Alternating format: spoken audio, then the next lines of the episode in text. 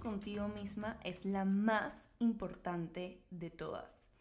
Es esta relación la que refleja cómo llevas tu vida y el resto de relaciones que en esa tienes. También es la que más trabajo lleva. Es un camino con muchísimos altos y bajos, como seguro ya te habrás dado cuenta. Pero no estás sola. Yo también estoy ahí. Bienvenida a Crecer. Este es un podcast que busca apoyarte en tu crecimiento personal. Mi nombre es Sophie Halfen y soy tu host, aparte de ser psicóloga y coach de vida. Gracias por darme la oportunidad de acompañarte en este hermoso camino. Espero que disfrutes este episodio.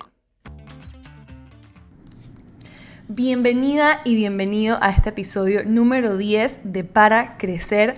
Hoy vamos a estar tocando un tema sumamente importante, un tema muy buscado en todos los buscadores en Internet y es cómo encontrar o cómo manifestar mi propósito. Adicional, te voy a estar compartiendo mi historia de cómo casi me rindo y casi me doy por vencida en lo que yo pensé que era mi propósito y cómo realmente encontré mi propósito. También te voy a estar dando el paso a paso de cómo empezar a encontrar y conectar con el tuyo.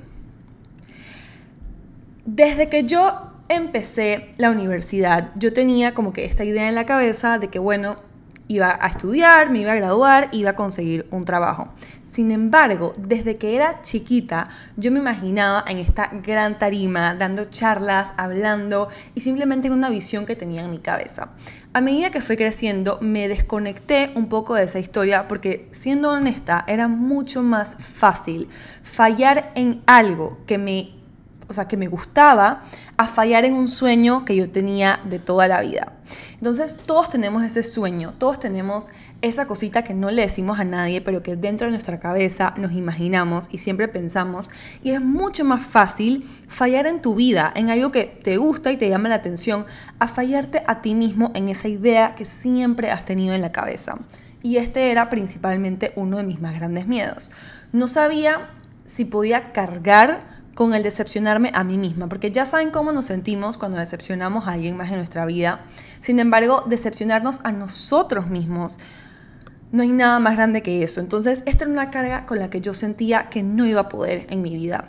Era mucho más seguro quedarme haciendo lo que era normal y lo que era esperado, a arriesgarme por algo que nadie en mi familia estaba haciendo, nadie en mi grupo de amigas estaba haciendo y solo existía en mi cabeza.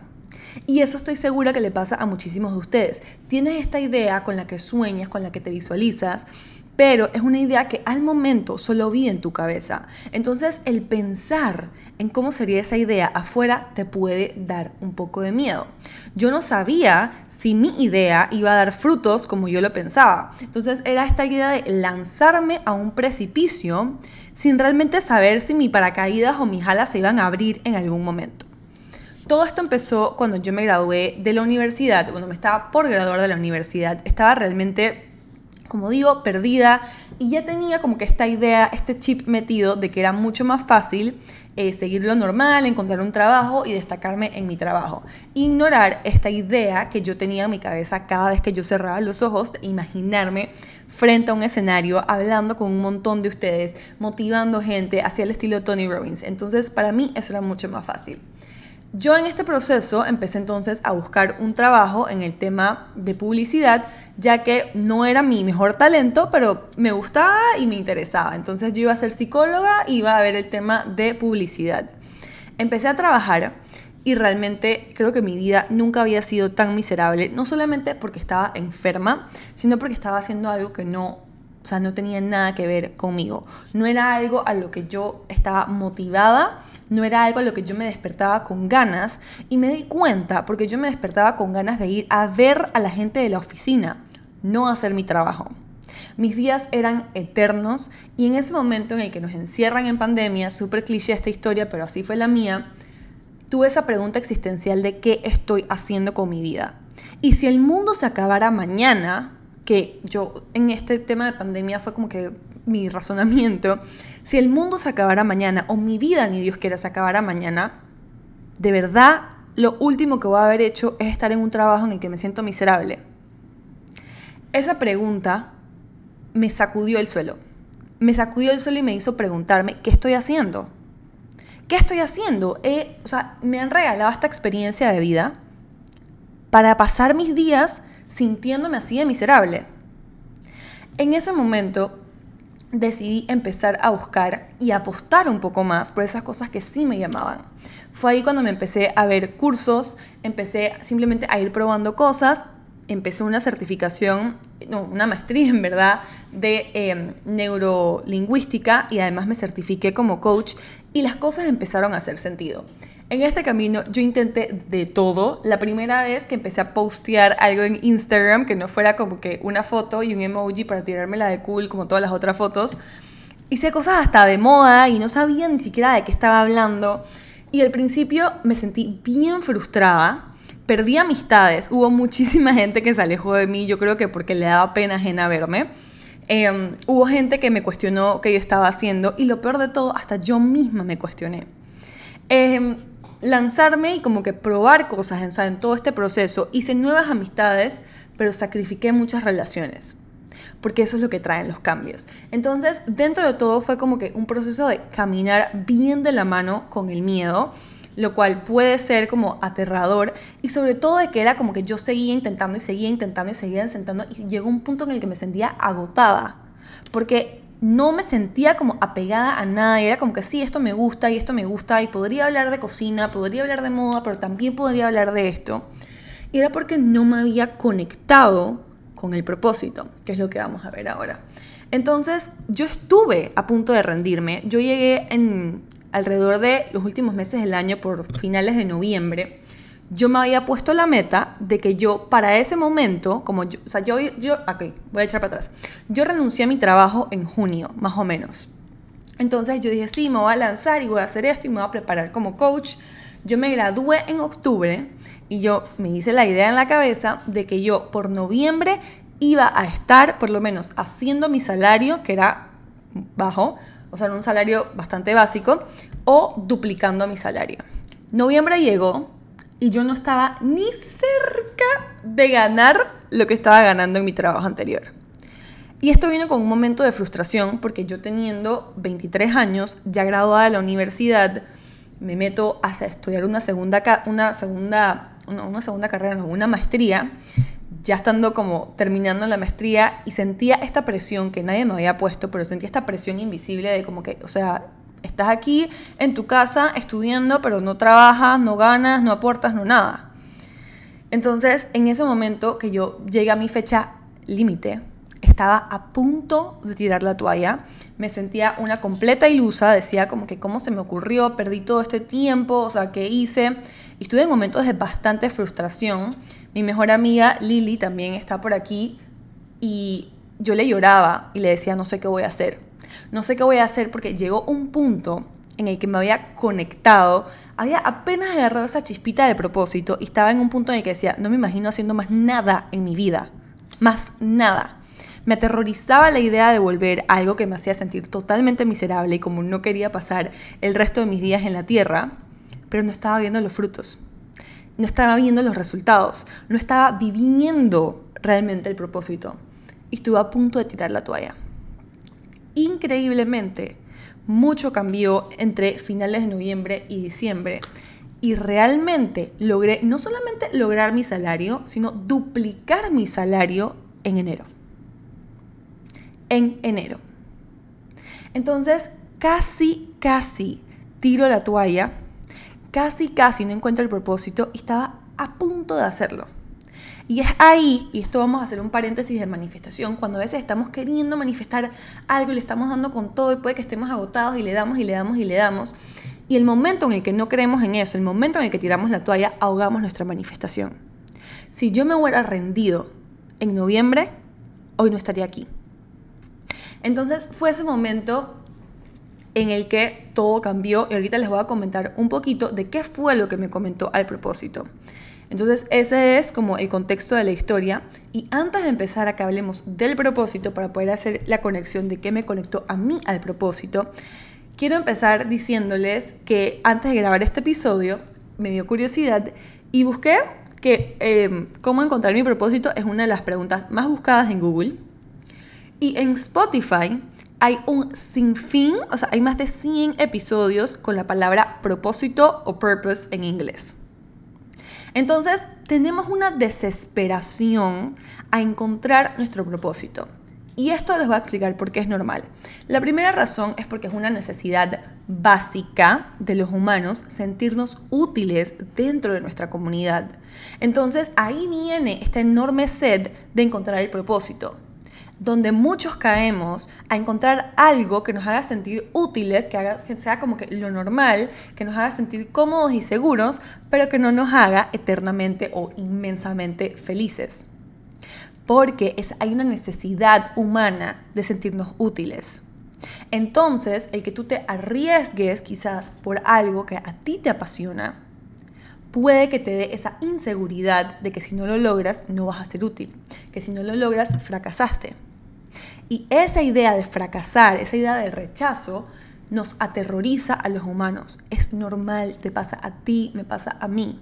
Entonces ahí viene un poco como a nivel biológico, anatómico, no anatómico, no, pero biológico, de cómo nuestra composición y nuestra psicología, porque tenemos esta sed al propósito. A un nivel espiritual es esta pérdida de ti mismo. Cuando tú naces, y esto es algo que si eres una de mis clientes, que ya he visto unas por aquí, hablamos mucho, cuando tú naces, tú naces en esta esencia súper pura de quién eres. Naces en una esencia súper pura de amor. Pero sin embargo, a medida que vas creciendo, y ahora vamos a ir un poquito más a profundidad en cuándo pasa esto, te vas perdiendo te vas perdiendo porque empiezas como que a adoptar estas creencias a otras personas, el dinero no crece en los árboles, hay que trabajar muy duro, te vas perdiendo en esta idea, en estas ideas, en estos conflictos, en la cantidad de deberías de los que adoptamos, nosotros vamos adoptando, debería hacer esto, debería hacer lo otro y de eso nos llenamos y pierdes el propósito, pierdes la esencia. Entonces, ir encontrando el propósito realmente es volver a ti. Porque quiero que te transportes un momentito a ese momento cuando eras chiquito, que tú decías, mamá, cuando sea grande quiero ser, no sé, digamos, veterinaria. Ese era yo. Mamá, yo quiero ser veterinaria. Y yo lo decía con una fuerza, yo lo decía con una emoción, que no había nadie que me pudiera decir que eso no iba a suceder. Incluso mi papá y mi familia era ganadera y yo quería ser veterinaria. Y era una devoción y una como que una fuerza porque no me había perdido aún. Sin embargo, a medida que empecé a crecer, y ahora lo vamos a ver cuando pasa esto, empecé a perderme en los debería, en el que debo hacer esto, en las expectativas de los demás, en el que era cool versus que no era cool, y ahí nos vamos perdiendo. Entonces, parte del propósito es volver a ti. Entonces, si te das cuenta, cuando empezamos a buscar el propósito, lo hacemos cuando estamos como que en el punto cero. Cuando ya estamos como que miércoles, ¿cómo llegué aquí? ¿Cómo permití que me pasara esto? Ese es el momento en el que empezamos a buscar el propósito. ¿Por qué? Porque es como que, o sea, de la nada es como que te despiertas y dices, miércoles, ¿dónde estoy?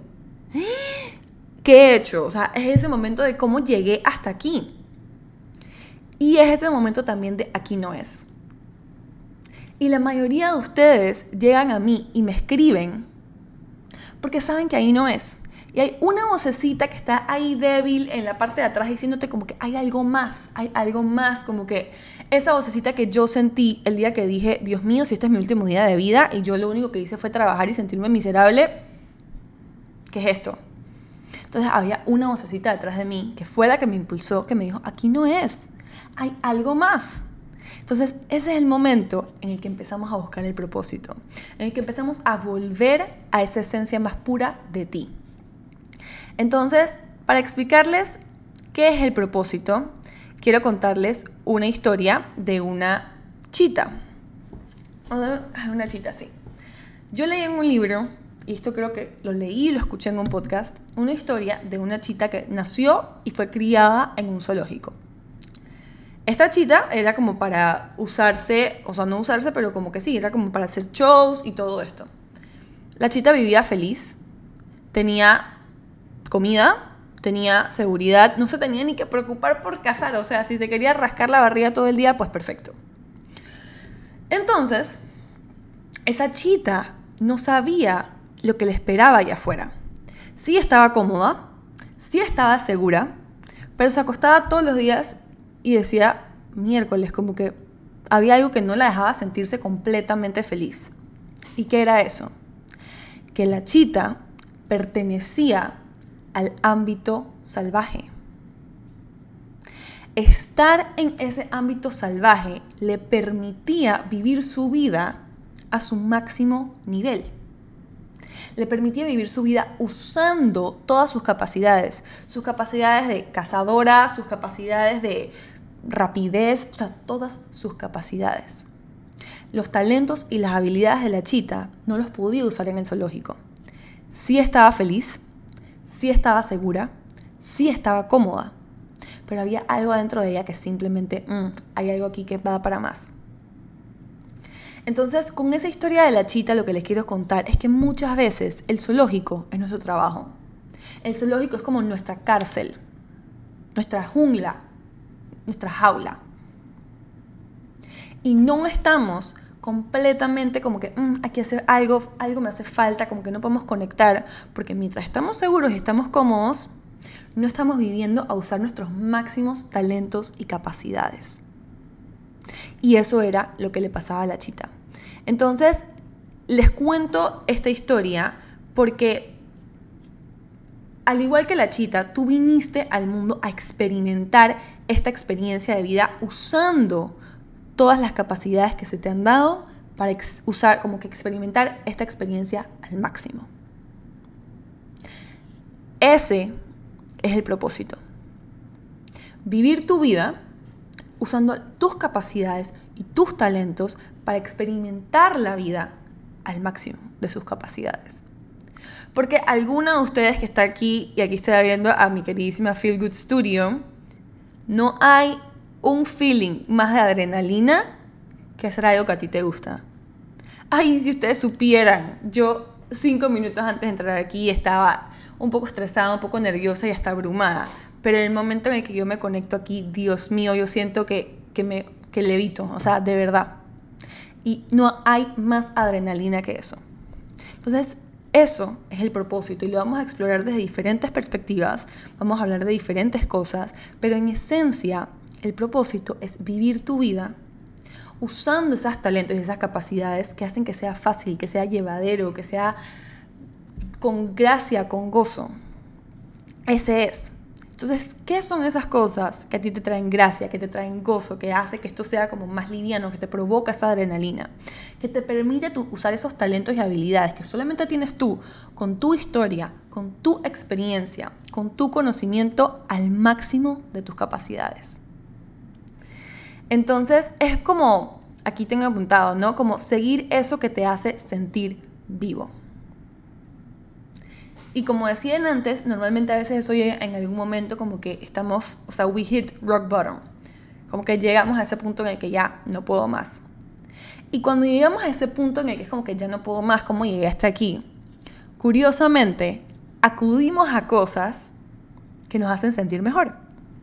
Hay gente que empieza a pintar, hay gente que empieza a leer libros de crecimiento personal, hay gente que empieza a enfocarse en su salud, en su dieta, en su ejercicio. ¿Y por qué acudimos a eso?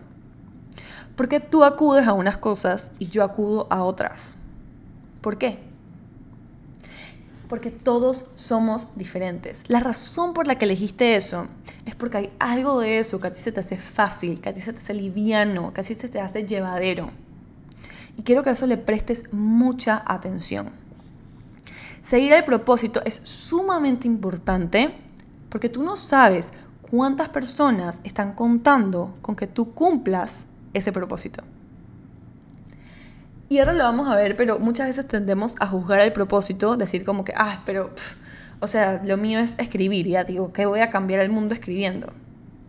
O lo mío es hacer velas, que voy a cambiar el mundo de alguien haciendo velas que vas a cambiar el mundo de alguien haciendo velas. Quiero que te hagas una idea. Te vas y te compras una vela con ilusión. Es la vela que tiene el olor que a ti te gusta. Llegas a tu casa, prendes esa velita y no hay nada en ese momento que te haya podido poner de mejor humor que prender esa velita y el olor y hacer tu ritual.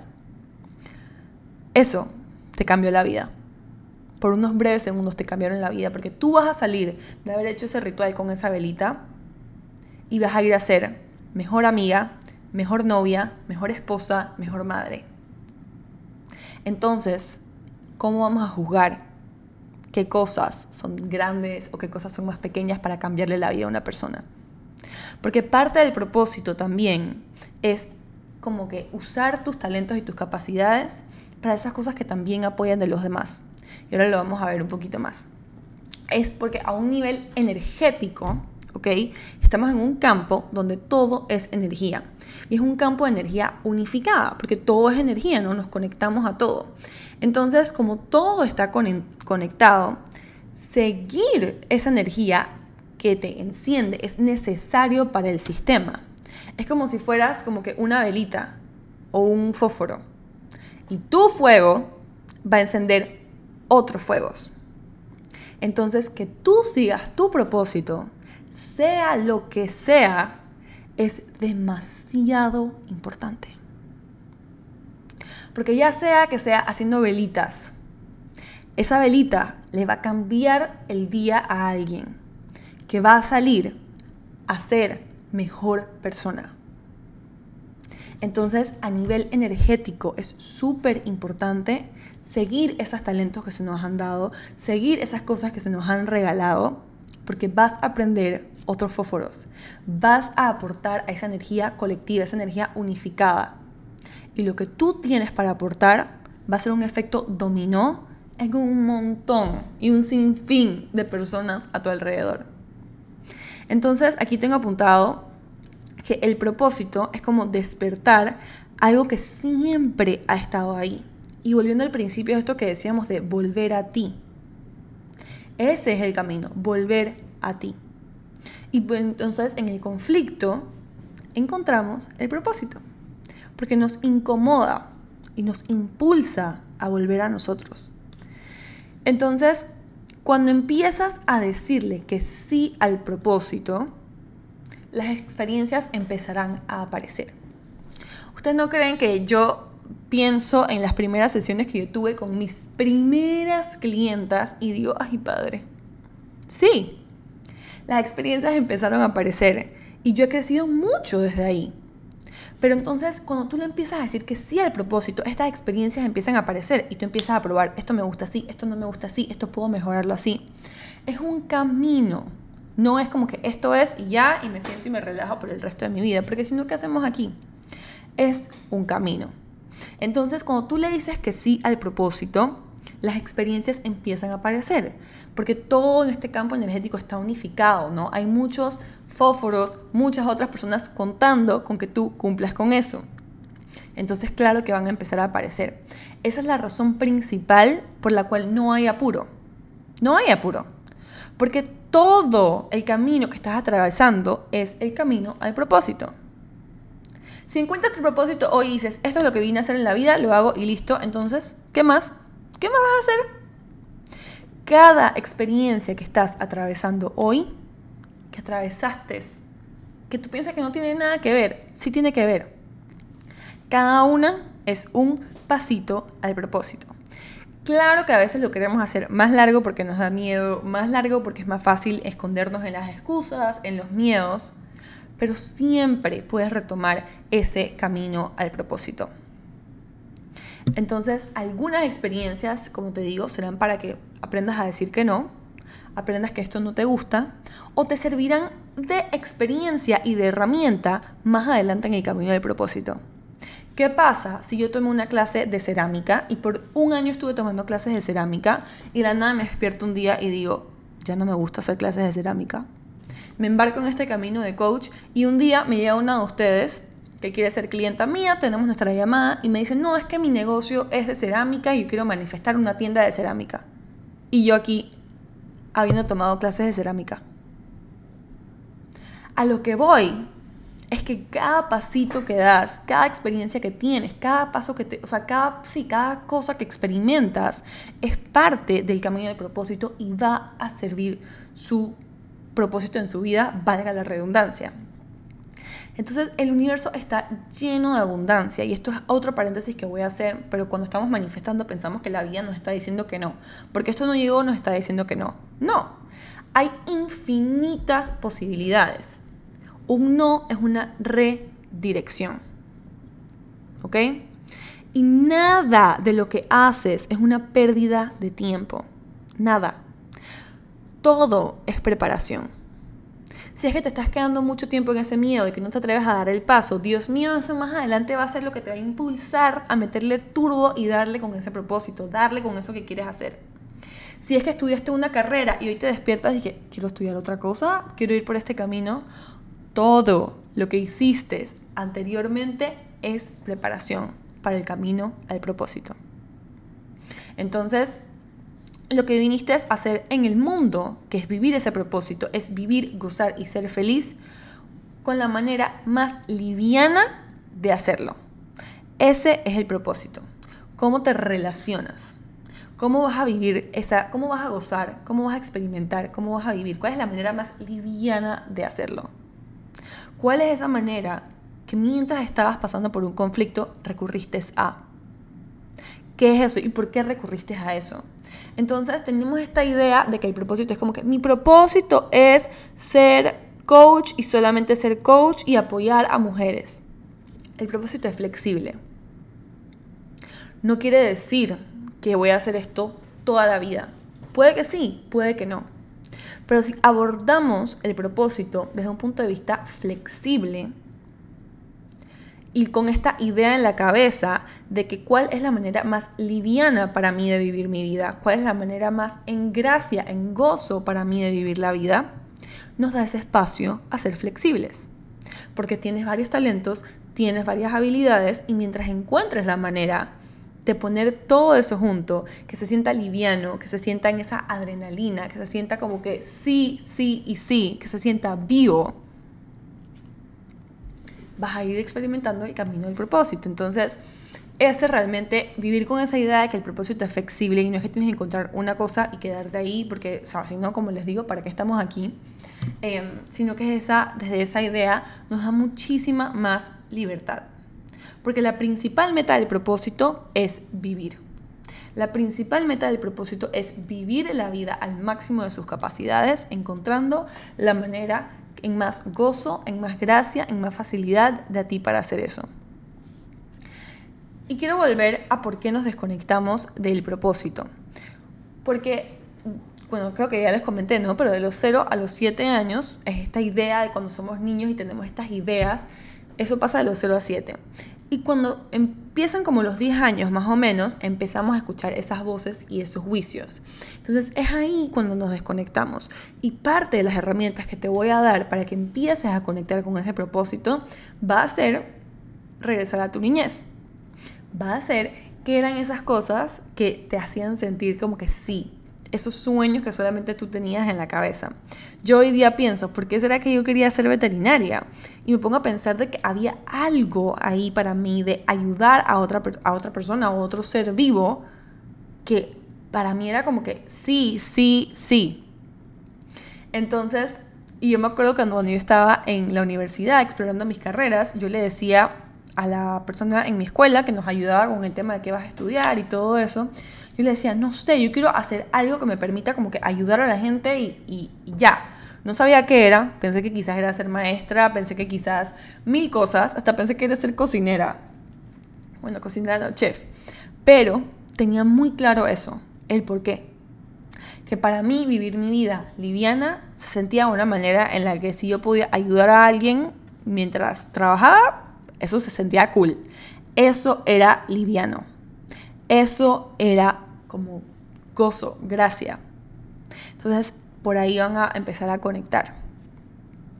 Entonces, esta razón por la que estás quizás desesperada por buscar tu propósito o no sabes cuál es, o ahorita estás perdida, es porque estás viviendo como la chita en el zoológico. Desde los bloqueos desde tus creencias, desde las expectativas, desde los miedos. Y el mayor error que cometemos es pensar que somos el todopoderoso y que yo lo puedo solucionar. Yo me busco un video en YouTube y yo, veo cómo lo resuelvo. A veces necesitamos una guía, alguien que pueda ver nuestra historia desde afuera para decirnos, hey, esto está pasando aquí, hey, esto está pasando acá. Entonces, esa es la razón por la que tener un coach es súper beneficioso para ti. Porque tus miedos van a seguir teniendo la fuerza que siempre han tenido. Tu cerebro va a querer esa comodidad y esa seguridad que siempre ha tenido. Entonces, esa es la razón por la que nos apoyamos en alguien más. Porque solos no podemos ver la pared que hemos creado alrededor de nosotros para vivir ese propósito. Entonces, ¿qué pasa? Este es otro tema cuando juzgamos el propósito. Digamos que, ok, creo que tengo una idea en mi cabeza, ¿no? De qué me veo haciendo, como vamos a ver la tienda de cerámica. Me veo teniendo como que una tienda de cerámica y vendiendo estos accesorios y no sé qué, y simplemente cierro los ojos, no le digo a nadie porque la gente va a pensar que es ridículo, pero yo cierro los ojos y me imagino haciendo eso. Pero por otro lado voy y estudio, vamos a decir, estudio cocina. X.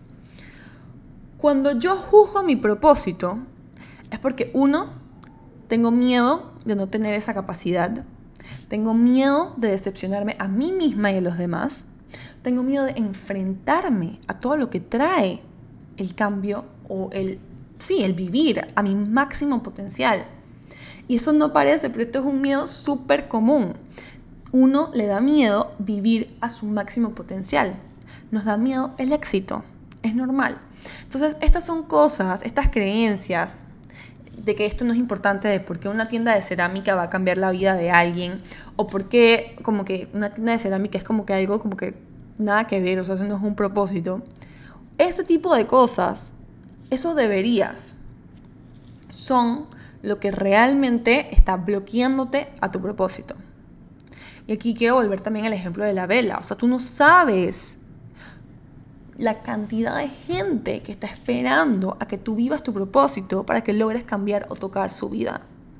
Y cambiar su vida, o, sea, a veces pensamos que es como que tengo que hacer esto en la vida de esta persona. No, es algo súper sencillo, como recordarle a esa persona cuál es su poder. Ya sea con unos, unas galletas, las galletas más deliciosas que le hiciste a alguien y alguien dijo, wow, este es el mejor día de mi vida y salió y apostó por sus sueños, ya sea con esa velita que puso a alguien en el mejor humor y ese día fue la mejor mamá y creó, un, o sea, creó como que un impacto gigante en la vida de sus hijos, ya sea siendo coach y recordándole a alguien como que, oye, creo que tienes esta creencia que te está limitando y entonces que esa persona explote su potencial. Hay miles de maneras. Nada es chiquito, nada es muy poquito, nada. Entonces, una idea que me encanta es que la creación y el creador no se separan. No sé cuántos de ustedes aquí son espirituales o religiosos. Yo personalmente soy bastante espiritual. Y yo pienso que si yo soy imagen y semejanza del creador, y creación y creador no se separan, entonces el que yo viva mi propósito es parte del creador, es parte de la creación y tiene una razón de ser. Eso a mí me motiva y me mueve todas las mañanas. Si tú eres tan infinita como el universo, si tú eres parte del universo, del creador, de la fuerza divina, como le quieras llamar, tu propósito tiene un porqué. Así como la lluvia tiene una razón de ser para que crezcan las plantas, tu propósito tiene su razón de ser. Y quiero que se te, como que se te quede esa, esa idea un momentito, de que claro que da miedo, porque vas a caminar con el miedo y la de la mano toda la vida. Pero creación y creador no se separan. Y cada sueño que tú tienes, cada talento, cada habilidad es parte de esta creación. Y necesita que lo uses. Necesita. Porque hay más de una persona esperando eso. Entonces, quiero ahora entonces que hagamos como un recap de qué hacer para empezar a encontrar tu propósito. El primer paso es, quiero que esa idea de que creador y creación, creación y creador no se separan, la, te quedes con esa idea un par de días. De que si es así, no hay manera de que tú apuestes por eso que a ti te gusta, eso que a ti te enciende, eso que a ti te hace vivir la vida más liviana y que no te vaya bien. No hay manera, porque es parte de la creación. Y sí, yo sé que es un poquito... Uy, se pausó. Estoy quedando sin batería. Sí, yo sé que es un poquito como... Em, que asusta tener esa fe. Pero si tú te manifestaste en esta vida y te han pasado más de una cosa increíble al momento y por alguna razón sientes como que o estás en el lugar que tienes que estar o mejor dicho, no estás en el lugar que tienes que estar, que, o sea, ¿cómo no tienes evidencia de que tu propósito tiene una razón de ser? Porque si no, no te sentirías así. Si no estuvieras viviendo tu vida sentada, echándote fresco y listo. Pero hay una razón por la que tú sientes que hay algo más. Y esa es evidencia más que suficiente para demostrarte que si tú apuestas por eso que, te enciende, si tú apuestas por eso que te, hace vivir la vida más liviano, que te hace vivir tu vida al máximo de las capacidades, te va a ir bien. Vas a estar apoyada. Lo segundo es saber que vas a caminar de la mano con el miedo. El miedo no va a desaparecer. El miedo no se va a ir porque es parte de ser humanos, es parte de un mecanismo de protección. Y no sé cuántos años tienes tú, pero yo tengo 23 y he estado viviendo con el miedo toda mi vida. Más adelante, cuando tú empieces a caminar de la mano con este miedo, el miedo se va a volver, en vez de miedo, emoción. ¿Por qué? Porque a medida que sigamos repitiendo estas experiencias, a medida que sigamos tirándonos al precipicio sin saber de dónde van a salir las alas, esa repetición a nivel psicológico va a causar que el miedo se vuelva emoción. Pero, te lo digo, hay que caminar un buen rato de la mano con el miedo, porque es parte de ser humano. Y si el miedo viene, ok, está bien, abre la puerta, ok, está bien, es parte de ser humano, si no, no estarías viva y vivo. Entonces, caminar de la mano con el miedo sabiendo que es querer protegerte de tu comodidad y tu seguridad pero ¿qué evidencia tienes de que si apuestas por eso vas a recibir el apoyo del universo, el apoyo de la abundancia, el apoyo del creador, como lo quieras llamar. Lo tercero es intentar cosas diferentes. Tú quieres encontrar tu propósito. Saca un presupuesto de unos 30 dólares americanos. Métete en una página que se llama Udemy. Udemy, no sé cómo se pronuncia. Hay una cantidad de cursos que valen desde 9 dólares hasta 12 dólares y puedes probar. Hoy en el mundo digital hay infinidades de cursos por internet. Infinidades que puedes probar. Lánzate a probar cosas. Prueba. Si te llama un poquito la atención, inténtalo. Inténtalo. Préstale atención a esas cosas que haces cuando te sientes mal ¿Y por qué las haces? Cuestiónala. ¿Por qué hago esto? ¿Por qué será que cada vez que me pongo triste me dedico mucho más a hacer ejercicio? Puede que sea desde el ego, pero también puede ser porque hay algo de que, hey, esto se me hace fácil, esto me gusta, esto me parece chévere. Entonces, explorar esa, esa, esa razón. Ser muy curioso y probar varias cosas. Te organizas, sacas un presupuesto, Udemy, Udemy y Udemy, no sé cómo se llama la página.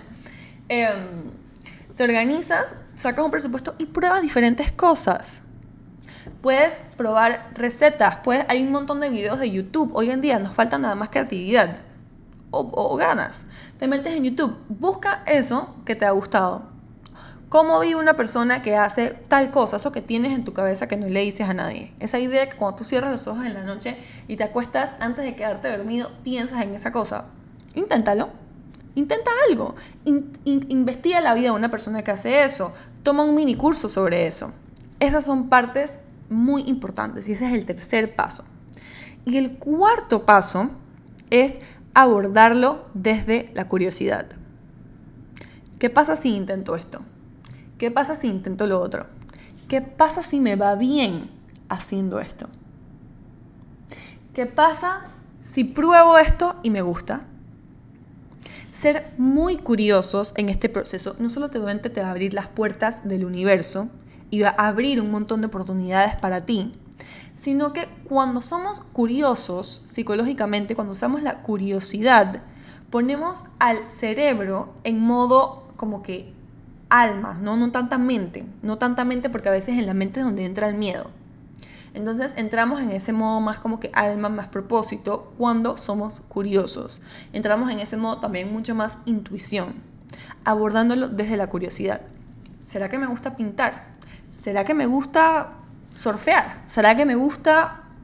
¿Será que puedo hacer una vida haciendo velas? ¿Será que puedo hacer una vida haciendo cerámica? Desde la curiosidad, el universo te abre muchas más puertas y es mucho más fácil escuchar a la intuición antes que a la mente.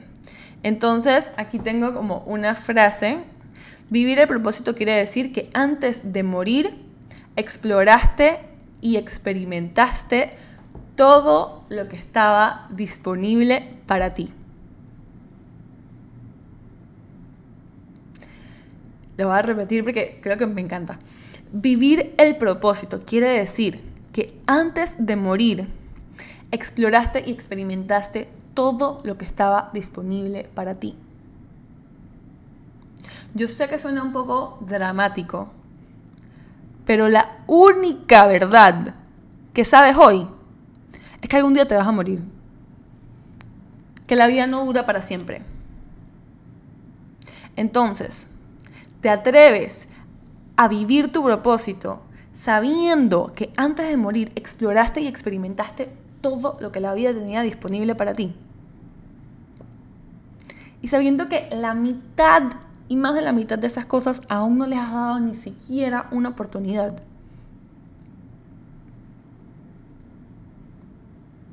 Esto es muy, muy importante. Porque lo único que no recuperamos es el tiempo. Es lo único.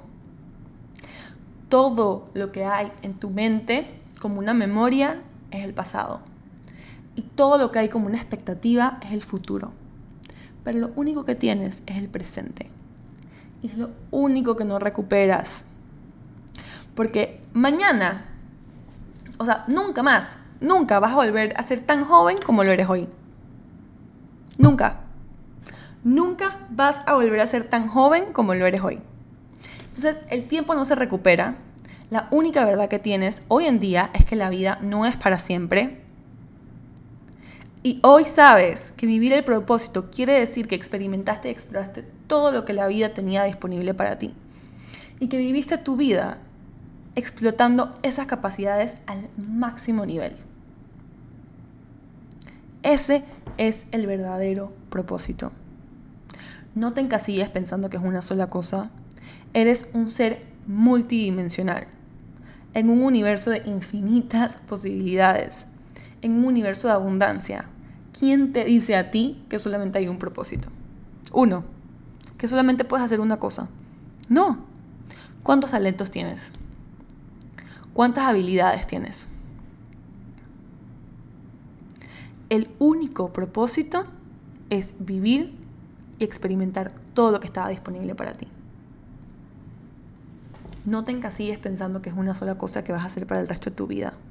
Profesión, trabajo, carrera, nada de esto significa propósito.